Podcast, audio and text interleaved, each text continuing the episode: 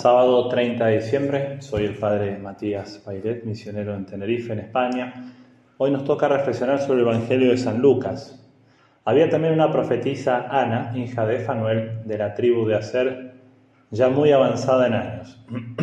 De joven había vivido siete años casada y luego viuda hasta los 84, no se apartaba del templo, sirviendo a Dios con ayunos y oraciones noche y día. Presentándose en aquel momento, alababa también a Dios y hablaba del niño a todos los que aguardaban la liberación de Jerusalén. Y cuando cumplieron todo lo que prescribía la ley del Señor, se volvieron a Galilea, a su ciudad de Nazaret. El niño, por su parte, iba creciendo y robusteciéndose, lleno de sabiduría, y la gracia de Dios estaba con él. Palabra del Señor. Gloria a ti, Señor Jesús. Queridos hermanos, feliz Navidad para todos. Hoy quisiera que reflexionemos, que prestemos atención en esta, en esta viuda, en Ana, que ella dice el Evangelio que estuvo casada siete años, luego quedó viuda y no se apartaba del templo sirviendo, con ayunos y oraciones, noche y día. Hoy quisiera eh, que reflexionemos sobre la virtud de la esperanza de cómo nosotros eh, debemos aprender a esperar, a esperar las, cosas de Dios, a, esperar, a esperar el obrar de Dios. No porque Dios sea imperfecto, ciertamente que Dios es omnipotente y todo lo puede, Dios es perfecto, es la suma bondad. Pero muchas veces los tiempos de Dios no son nuestros tiempos. Y como decía, no porque Dios sea imperfecto, sino porque Dios espera, o realmente en realidad nos espera a nosotros, para que nosotros estemos preparados para dar fruto. San Pablo escribiéndole a, a los romanos, en la carta a los romanos, Romanos 5.5, él les dice, la esperanza no defrauda, y yo tengo que estar bien convencido de que esa esperanza, porque la, esperanza es la virtud de aquello, es una virtud teologal que nos une con Dios, pero son aquellas cosas que se esperan, valga la redundancia, son aquellas cosas que no se poseen. Yo cuando poseo un bien que anhelaba, ya dejo de esperar. Por eso la virtud de la esperanza a mí me ayuda a esperar los bienes de Dios. Cómo Ana supo esperar sirviendo a Dios y no se apartaba a pesar del tiempo que transcurrió. Tiempos, dificultades, por ahí uno puede pensar en, tentaciones, en arideces, y cuándo se va a dar, y cuándo llegará Dios, y cuándo se manifestará, y cuándo me ayudará.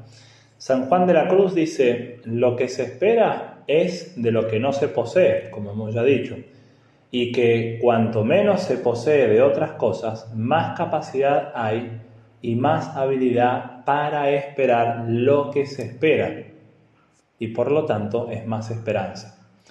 De esta manera Dios logra que el alma mire hacia lo alto, que ponga su esperanza en Dios. Nosotros tenemos que aprender a esperar. El hermano Rafael, San Rafael Arnaiz, monje cisterciense del siglo XX, él decía, cuán necesario me es aprender a esperar.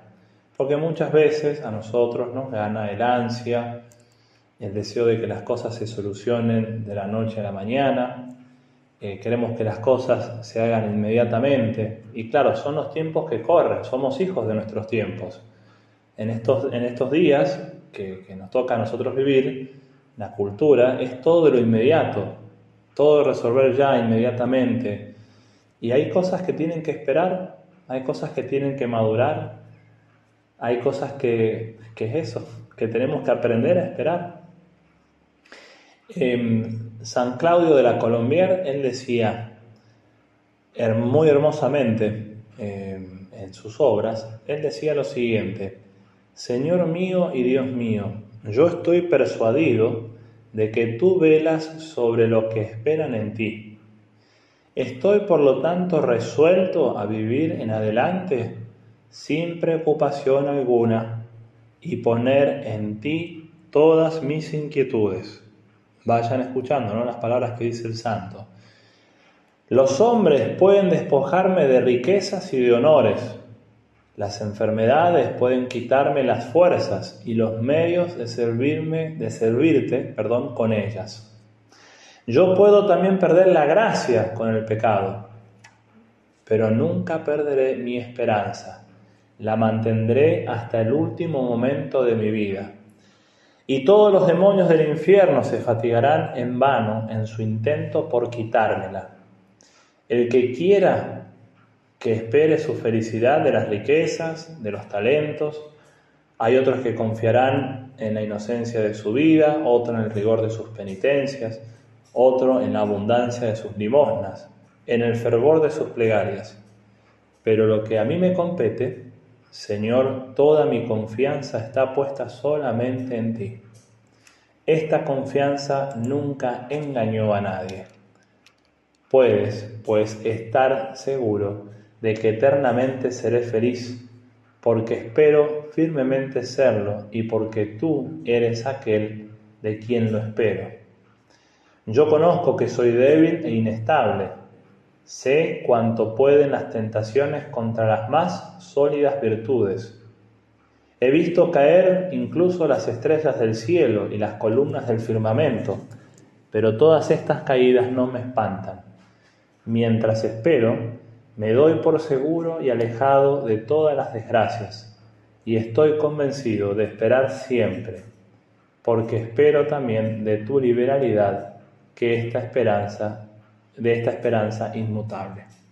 Por eso en el día de hoy, que ya estamos terminando esta octava de Navidad, pidámosle a, a la Santísima Virgen María la gracia de aprender a esperar porque aquellos que esperan en Jesucristo, cuando yo pongo mi confianza, toda mi confianza en Jesucristo, y solo espero en Jesucristo, podemos decir con San Pablo que la esperanza no defrauda. Que la Virgen nos bendiga.